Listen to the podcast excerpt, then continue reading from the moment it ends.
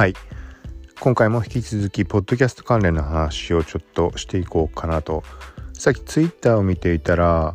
なんかポッドキャストとかラジオ配信っぽいようななんかそんな感じのツイートをしてる人がいてパッと見でなんかねあの質問箱とかそういうような印象でそこにプレイヤー表示みたいになっていて要は多分質問事項に対してあのポッドキャストみたいな形式で回答するみたいな音声ではいみたいなそんなのを見つけてまあ実際にアプリの方をインストールしてみたんだけど、まあ、そこのちょっと印象だとかこんな風に使うものかなとか、まあ、あと自分でちょっと試そうかなと思って今使い始めようかと思ったんだけどちょっと頭の中整理したいのもあったのでメモ含めてここで話した上で、まあ、そっち使ってまた、うん、結果とかも含めて配信できたらなと。はい。この番組はコーキシティがインスタグラム、ツイッターなど SNS アプリの最新ニュース、テックガジェットの最新情報を独自の視点で紹介解説していくポッドキャスト聞くまとめです。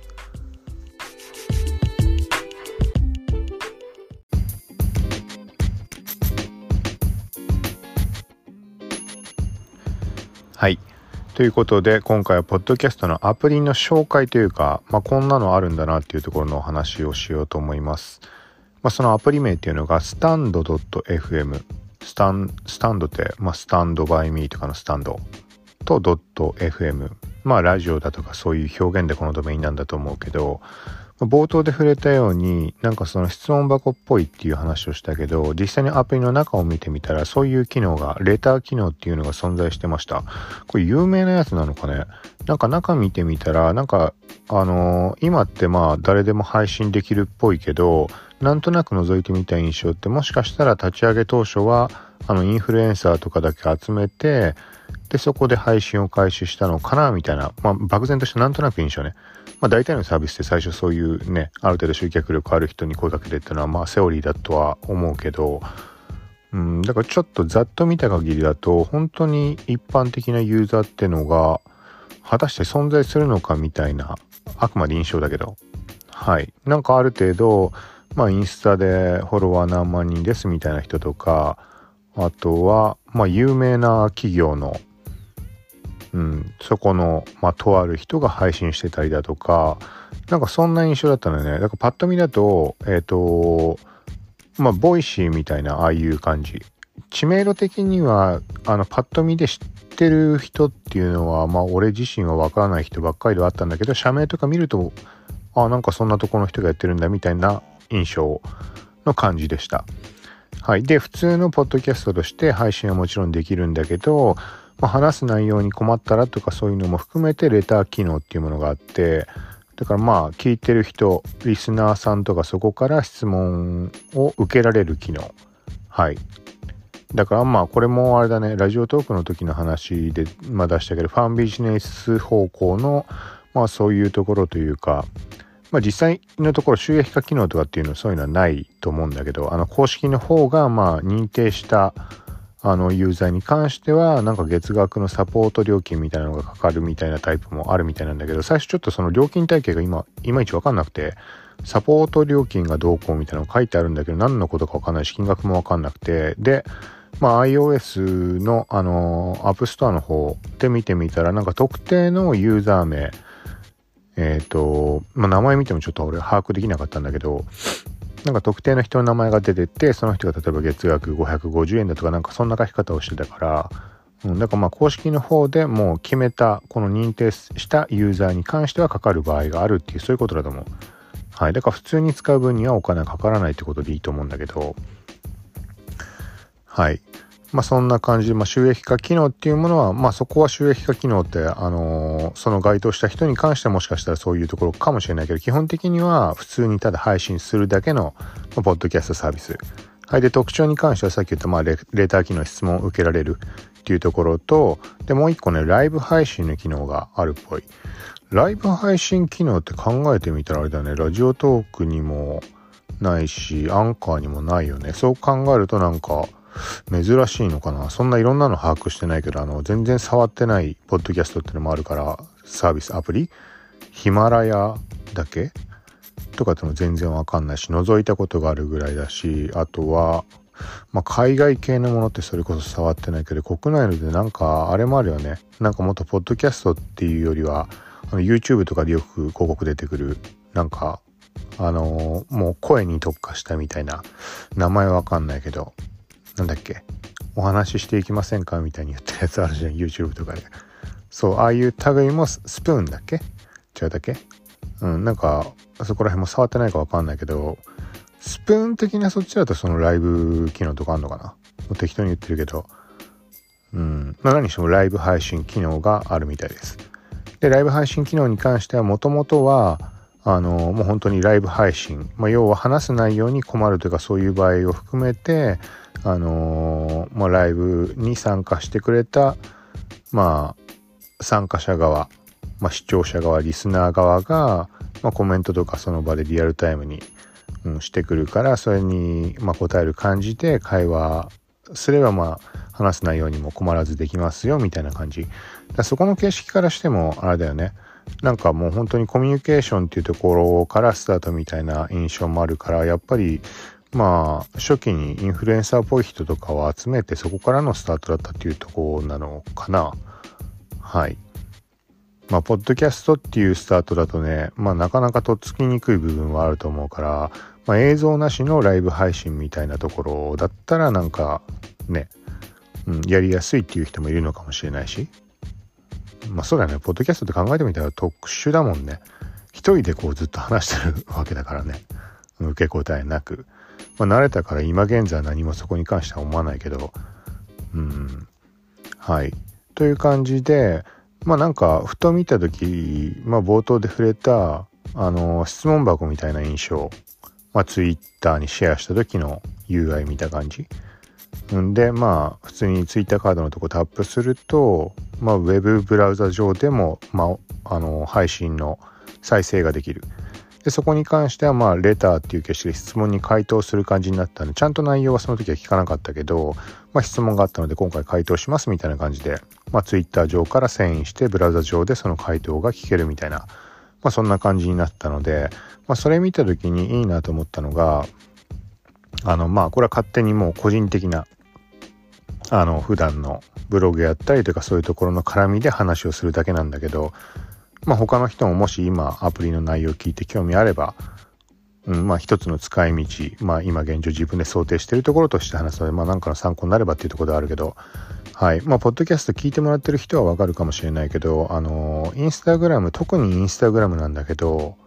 あの、質問が何気ね、その DM で来るんだよね。Twitter の DM、インスタの DM、あとはまあ、公開されてる場所だとあんまりね、リプライで直接来るってあんまりないんだけど、これはインスタに関しても Twitter に関しても。はい。で、あのー、まあ、公開されてる場所で質問がどっかで来るかっていうと、まあ、YouTube に来るみたいな感じなんだけど、あ、そこの回答に関してこのラジオの方を使ってやるっていうのはまあ一つ悪くないんじゃないかなっていうはいまあここに関してはうんとまあこれは聞く人側の話になってくるから何をまずアプリをインストールしなきゃいけない。基本的に。そこはまあ難易度高いけど質問するには多分ねアプリインストールしないとダメだと思うからもしくはブラウザであの見て聞いてもらうことができるっていうんであればうんとまあ例えば俺自身ので言うとブログを見て質問が来ることとか多かったりするんでブログのところにまあ質問あればまあ、ツイッターとかでリプライ DM 送ってくださいとかでそれに対しての回答はこのラジオの方でやりますっていう形にするとか、まあ、DM で来るんならそのまま答えちゃったって構わないところではあるんだけど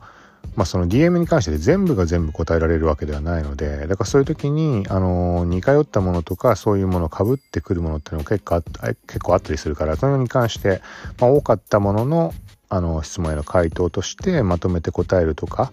まあ、そういうのにはいいのかなと、まあ、これ別にインスタでやろうが YouTube でやろうがそれで全然問題ないところであるんだけど、まあ、今この配信してるアンカーのこの感じとか、まあ、ラジオトーク試したりとか、まあ、前回の配信でも、まあ、ポッドキャストの話ひたすらしてたわけだけど、まあ、その流れで別のポッドキャストのアプリ、まあ、使ってみたいっていううん、ところもあるしまあそのね質問箱みたいなその質問の機能があるっていうのはちょっと興味深いところだったからなんか自分の中で割り切って使える。このポッドキャスト何個もさやるのもいいけど例えばラジオトークだってちょっと中途半端になってるし雑談系みたいなそういう感じのにまあする最終的に、まあ、そういう方向に決めたけど結局話す機会がなく止まってしまってるところもあってはい。だからポッドキャストのサービス自体に触れてみたいけど話す内容がないなみたいなそういうのもあるので、まあ、完全な役割分担として。だからそのスタンド .fm ってのに関してはもうインスタとかの疑問に関してそこにだけ答える。このアンカーの方でやってるみたいな最新のニュースに関して触れるとかそういうところは基本なし。はい。だからまあこれは質問が来ようが来なかろうがあのー、こっちの方で勝手に話せるところっていうのはたくさんあって例えばツイッターの方で時々やってるあの多い検索ワードブログに来たアクセスの。はい、そこに関して回答を勝手にするとかっていうのもあの自分自身的にもあの頭の中整理できるのとあのブログの方を書いた時にあの回答ここに載せてるんでそこで聞いてくださいっていう案内の仕方もできるから文章で書くってなるとねまあやっぱなかなかねあの手間かかってなかなかまとめられなかったりとかあとは読んでる人に関しても、まあ、音声の方が伝わりやすい場合っていうのもあると思うのではい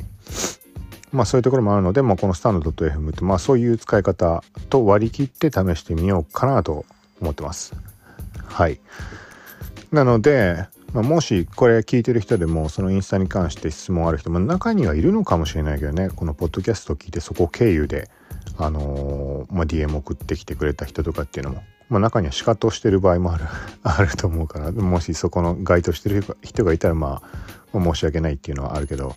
ただまあぶっちゃけねちょっとね全部が全部は本当に回答できないしとんでもない量来てるわけではないんだけどあとはまあさすがにそこはググってくれよっていうところ、まあ、よく Twitter とかでもそういうの話題になるけど、まあ、そういうとことかなんかちょっとあまりにもいやそれ聞くそれ聞かれても答えんのに 何ていうの？ブログでまあ1万文字ぐらいかかるよみたいなそういう感じのところをさらっと聞いてくる人とかもいるからうんまあそこはねスルーしてるもあったりはするんだけどはい。だからまあそういうのに関しても自分の方でねあの話せるところまでというか自分のタイミングでこういう感じで今のポッドキャストみたいに話せるんであればまあそれ話違ってくるしで結局のところねその疑問を持ってる人がいるってことは同じような疑問を感じてる人は他にもまあいると思うから、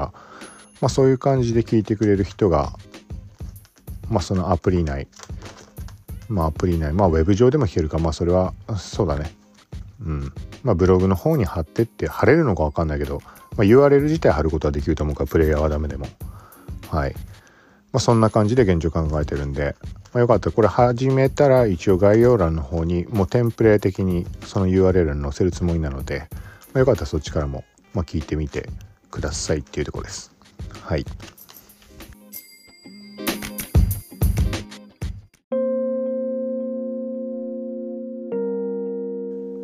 はい。ということで今回はスタンド .fm っていう、まあ、ポッドキャストアプリ、ラジオ配信アプリの話でした。まあちょっと実際使ってみないと何とも言えないなって思うところはまあいろいろあって、まあ基本あの音声の編集ができないみたいな話だったので、うん、まあそういう意味合いでもあれかな。質問に回答みたいな感じだとまあスムーズなのかなとも思うけど、うん、そうだね。普段話してるニュース系のものだと修正加えたりとかトリミングしたりとか、ちょっとややこしい、逆にめんどくさい手間がかかるところってあったりするけど、まあ質問なら割り切ってね、まあその、まあスパッと切って、配信ができるというか短かろうがなんだろうができると思うので1項目に完全に絞ってって感じかな。普段もう脱線しまくるから、うん、そういう意味合いでも、まあ、用途的にはいいのかなと。ただまあいろいろ考えてしまうから結局ねまあなんかこれ言ったってしょうがないけどあのサービス自体が閉鎖する可能性とかっていうのもちょっと一応ね考慮しておかなきゃまずいところではあるよね。まあ、なんかあのいきなりそんな話をして失礼な話かもしれないけどでもまあそういうのって本当によくあるじゃん。特にね、写真界隈でね、そういうのものすごい経験してるから、なんか結構盛り上がってんなと思って使い始めたら1年後に閉鎖しちゃっていつの間にか出会い系サイトになってしまったみたいな。某有名フォトグラファーが関わってたやつだったんだけど、まあ、知ってる人は知ってると思うけど、うん、まあめちゃくちゃ大手が運営してたアプリだったんだけど、とかもあるし、で、まあ音声に関してはさ、それさ結局編集もできないみたいなこと言ってるぐらいだったらダウンロードの機能とかっていうのも当然ないと思うから、わかんないけどね。まあそうなるとバックアップが取れない。だからサービス閉鎖ってなったらもうそこでアウトでしょ。うん、っていうのがちょっと気になるよね、そこは。うん、なんかそういうの考えるとまたあの手が止まってしまうので、まあ、とりあえず割り切ってちょっと、とりあえず使ってみるつもりではあるけど、なんかだからユーザーがどのくらい動いてるのかっていうのもちょっと調べてみようかな。どっちにしても、あの、試しにはちょっと使ってはみるつもりなので、はい。まあ、ということで、その、スタンド .fm、ちょっともうちょっと詳細分かったり、実際に配信したりしたら、またこちらのアンカーの方でも、まあ、話をしようと思うので、はい。ということで、また近いうち、ポッドキャスト、まあ、インスタ関連とか、まあ、ポッドキャストの話最近増えてるけど、はい。まあ、いつもの漢字の SNS のニュース、プラス、ポッドキャスト関連の話もちょっとしていこうと思うので、はい。ということでよかったらまた聞いてください。さよなら。